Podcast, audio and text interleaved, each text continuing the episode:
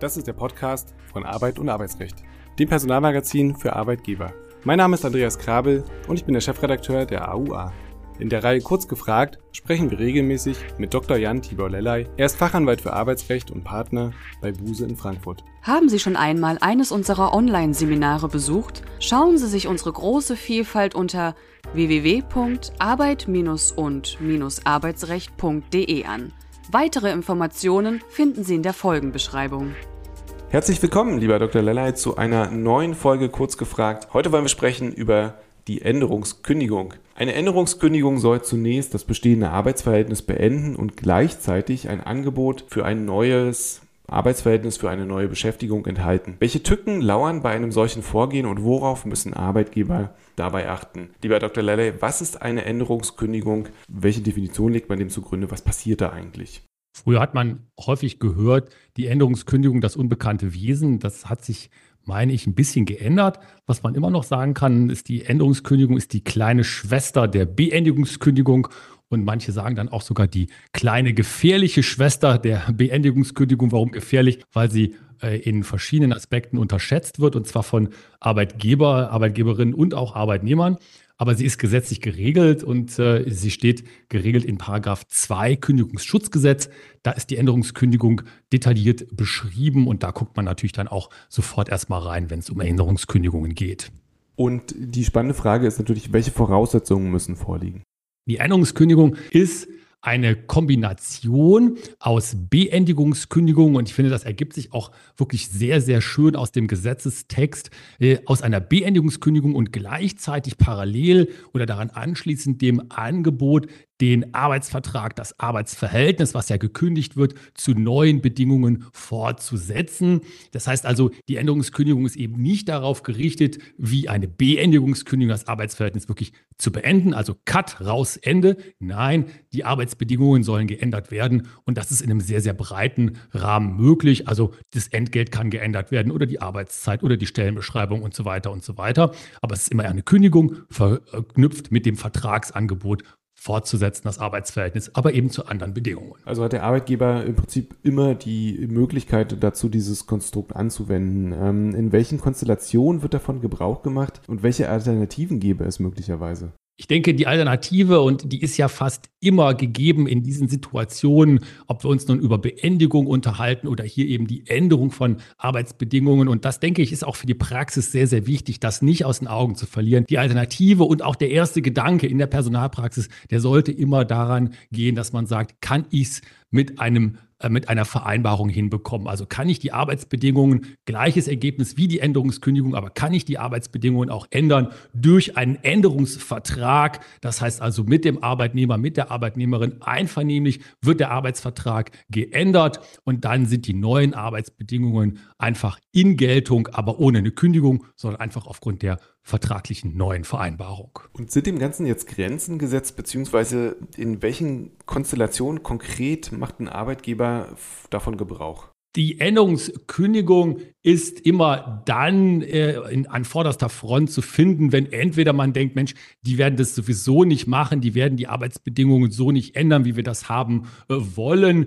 ähm, oder wenn man das vielleicht schon versucht hat und dementsprechend die Erfahrung gemacht hat, dass es eben nicht klappt. Man muss sich dann äh, vor Augen führen, die Änderungskündigung ist ja äh, im Kündigungsschutzgesetz geregelt und das hat natürlich auch eine Bewandtnis. Da ähm, wird das Kündigungsschutzgesetz eben Anwendung äh, finden. Das heißt also, hier braucht man auch einen Kündigungsgrund. Das steht ja im Paragraphen 1 Kündigungsschutzgesetz drin. Das sind die betriebsbedingten oder die personenbedingten oder die verhaltensbedingten äh, Gründe. Und das Kündigungsschutzgesetz, das wird immer dann eingreifen, nicht, wenn es länger als sechs Monate das Arbeitsverhältnis dauert. Das steht ja im Paragraphen 1 Kündigungsschutzgesetz drin. Oder wenn mehr als zehn Beschäftigte, Arbeitnehmerinnen, Arbeitnehmer äh, tätig sind. Das steht im Paragraph 23 Absatz 1 Kündigungsschutzgesetz drin. Und das Kündigungsschutzgesetz hier gibt eben auch den Rahmen vor für eine Änderungskündigung.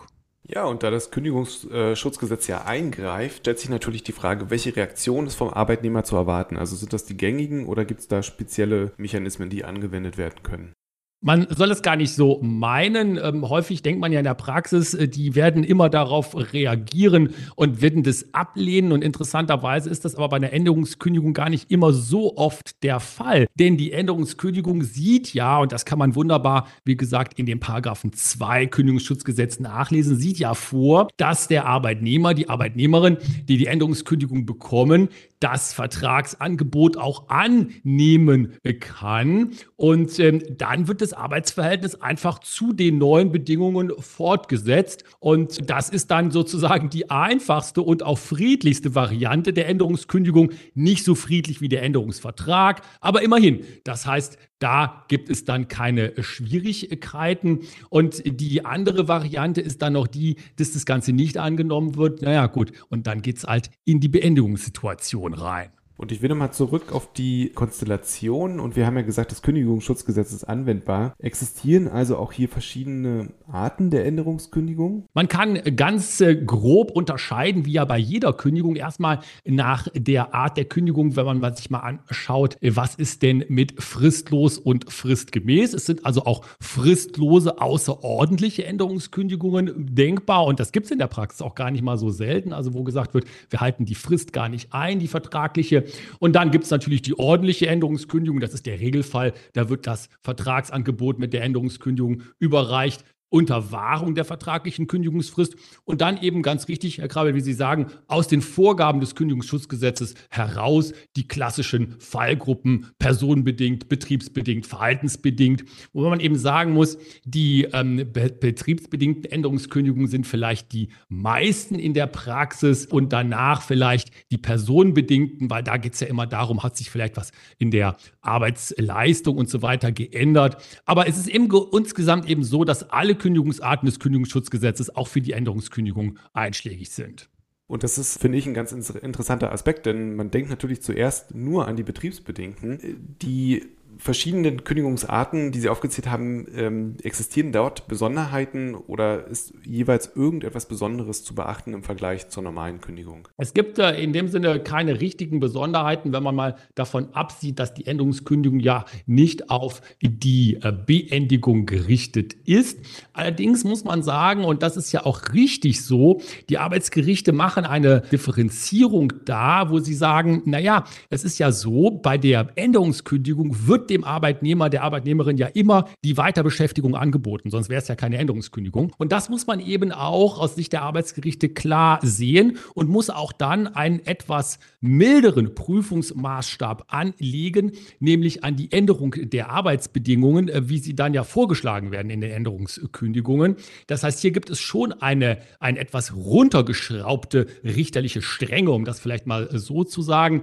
Wenn ich also eine betriebsbedingte oder eine personenbedingte oder eine verhaltensbedingte Änderungskündigung ausspreche, zu einer Beendigungskündigung, weil Änderungskündigung heißt ja erstmal nicht Arbeitsplatzverlust, sondern der Arbeitnehmer, die Arbeitnehmerin hat es ja in der Hand, das Arbeitsverhältnis fortzusetzen. Geänderte Bedingungen, ja, aber trotzdem fortzusetzen, also kein Arbeitsplatzverlust. Ja, und wenn das nicht gewollt ist, wie geht man bei der Ablehnung einer Änderungskündigung vor? Das Gesetz gibt hier uns auch eine, eine klare Handlungsmaxime vor. Da steht es nämlich drin in dem Paragraphen 2 Satz 2 Kündigungsschutzgesetz. Da steht erstmal im Satz 1, dass man ja diesen Vorbehalt erklären kann, nämlich den Vorbehalt, dass die Änderungen der Arbeitsbedingungen nicht sozial ungerechtfertigt sind. Und diesen Vorbehalt, den muss der Arbeitnehmer dann eben innerhalb der Kündigungsfrist, aber immer schon drei Wochen, innerhalb von drei Wochen nach Zugang der Kündigung erklären. Das ist also eine Voraussetzung, um von diesem Vorbehalt, der eine Absicherung für die Arbeitnehmerin, für den Arbeitnehmer ist, Gebrauch machen zu können. Können Sie darauf nochmal näher eingehen? Also was ist dieser Vorbehalt und was bewirkt der, beziehungsweise wie funktioniert das auf Arbeitnehmerseite? Ja, das ist eine, eine taktische Maßnahme, die vom Gesetz ja vorgegeben wird. Das heißt also, hier gibt das Gesetz den Arbeitnehmerinnen und den Arbeitnehmern, die eine Änderungs Änderungskündigung erhalten, eine Möglichkeit zu sagen, naja, ich habe die Änderungskündigung bekommen und ich bin mir nicht so ganz sicher, ob das wirklich so mit rechten Dingen zugeht, ob es also sozial gerechtfertigt ist nach dem Kündigungsschutzgesetz. Ich erkläre aber erstmal einen Vorbehalt und sage, ich will also nicht ablehnen, ich will es mir vorbehalten, ich nehme die Arbeitsbedingungen erstmal an und dann das berühmte Schauen wir mal, nämlich das Schauen wir mal, eine Kündigungsschutzklage gegen die Änderungskündigung wird eingereicht, das Gericht überprüft, aber die, äh, der, der Arbeitsvertrag ist erstmal geändert und der Vorbehalt hat also sozusagen eine, ein, ein bisschen so eine, wie ein Fangnetz oder ein Absicherungsnetz da aufgespannt, dass die Leute wissen, auf jeden Fall kann ich weitermachen mit den geänderten Arbeitsbedingungen, möglicherweise, wenn ich der, mit der Klage erfolgreich bin, auch gegen die geänderten Arbeitsbedingungen, aber auf jeden Fall mit der Vorbehaltsannahme eine weitere Absicherung für die Arbeitnehmerin, für den Arbeitnehmer. Und wir bewegen uns ja in einem Umfeld, wo Fristen eine sehr, sehr große Rolle spielen. Sie haben auch schon ein paar Fristen angesprochen. Vielleicht können wir einmal durchgehen, welche Fristen gilt es denn, ich würde sagen, auf beiden Seiten noch zu beachten? Ja, die wichtigste Frist für den Arbeitnehmer äh, ist sicherlich hier immer, wenn wir über das Kündigungsschutzgesetz ja, äh, sprechen, die Frist des Paragraphen 4 Kündigungsschutzgesetz, denn da ist ja die drei Wochen Frist geregelt nach Zugang der Kündigung. Wenn man nicht innerhalb von drei Wochen Kündigungsschutzklage erhebt, dann ist die Kündigung sozial gerechtfertigt und die Änderungskündigung nämlich genauso. Das heißt also, das ist die Frist, die darf man aus Arbeitnehmersicht keinesfalls verpassen, sonst ist der Ofen aus. Und ähm, aus ähm, Arbeitgebersicht diese Fristen zu beobachten und auch natürlich zu beobachten, wenn man sich über die Vorbehaltsannahme unterhält, ob der Arbeitnehmer die Vorbehaltsannahme innerhalb der gesetzlichen Frist, also innerhalb spätestens von drei Wochen nach Zugang der Kündigung erklärt hat. Das ist so das Fristenregime, was da auf beiden Seiten eine ziemlich große Rolle spielt. Dann lassen Sie uns zum Abschluss noch vielleicht über die Formulierung einer Änderungskündigung sprechen. Vielleicht haben Sie zwei, drei Textbausteine, beziehungsweise die klare und knappe Antwort, das ist gar nicht notwendig. Ja, doch, es ist notwendig. Die Änderungskündigung ähm, muss ein bisschen ähm, besser vorbereitet werden. Besser in dem Sinne vielleicht, wenn man es an der Standarderklärung misst. Denn es ist ja eben eine Kombination und da könnte man dann zum Beispiel wie folgt formulieren. Sehr geehrte Herr, Frau XY, hiermit kündigen wir den Arbeitsvertrag fristgemäß zum dann kommt das Kündigungsdatum. Gleichzeitig bieten wir Ihnen an, Ihr Arbeitsverhältnis nach Ablauf der Kündigungsfrist zu folgenden Bedingungen fortzusetzen. Und dann werden die neuen Arbeitsbedingungen beschrieben, also zum Beispiel geänderte Arbeitszeit, geändertes Entgelt, geänderte Stellenbeschreibung und so weiter und so weiter. Das Ganze wird manchmal auch damit verbunden, dass an das Kündigungsschreiben die Stellenbeschreibung drangeheftet wird. Dann sagt man ja also gemäß Anlage beigefügter Stellenbeschreibung. Das geht auch. Da muss man nur aufpassen, dass das mit dem Kündigungsschreiben Schreiben verbunden äh, wird, äh, weil man sonst ja Schwierigkeiten haben kann mit dem Schriftformerfordernis. Aber so könnte man zum Beispiel eine Änderungskündigung formulieren. Ganz herzlichen Dank, vor allem für den ähm, letzten sehr praktischen Hinweis. Ich ja, sage Tschüss, bis zum nächsten Mal. Dankeschön, Tschüss. Es gibt Verbesserungsvorschläge zu dem Podcast oder dem Newsletter oder Sie möchten uns Ihre Meinung mitteilen, schicken Sie gerne eine E-Mail an auer.redaktion.husmedien.de.